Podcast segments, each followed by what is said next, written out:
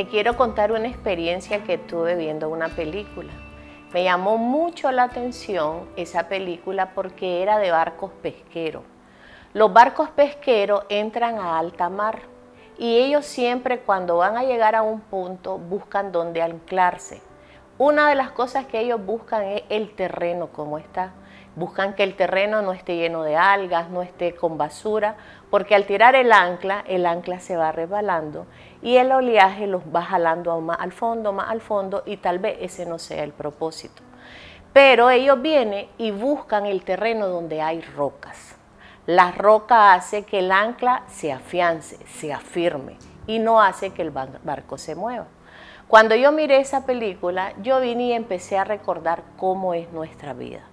Nuestras vidas muchas veces, si no ponemos bien nuestra ancla, nuestra vida está sujeta a mucho oleaje. ¿Dónde he puesto yo mi ancla?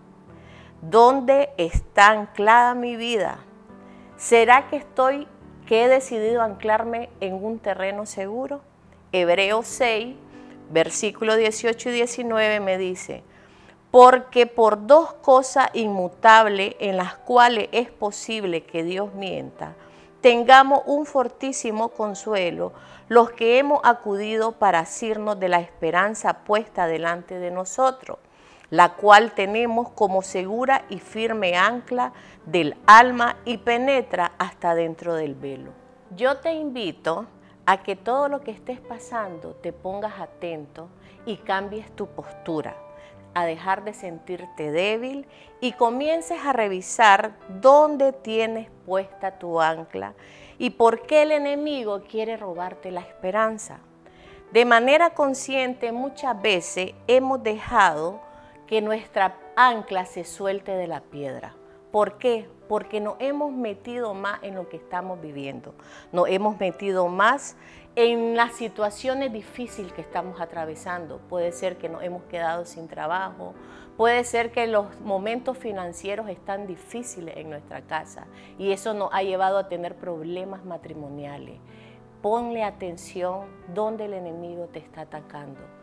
Los matrimonios tenemos una fuerza muy importante que al enemigo no le gusta.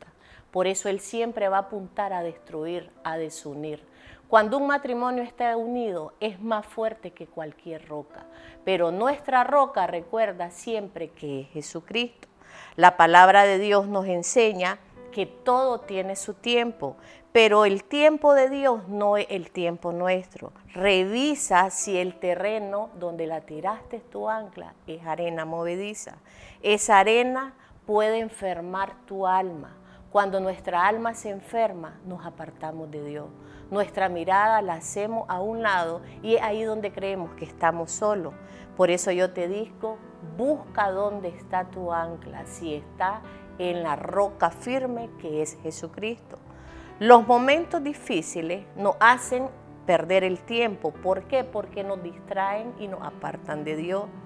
Quieren que no miremos dónde estamos confusos, pero Dios quiere que recapacitemos y en medio de la dificultad reaccionemos.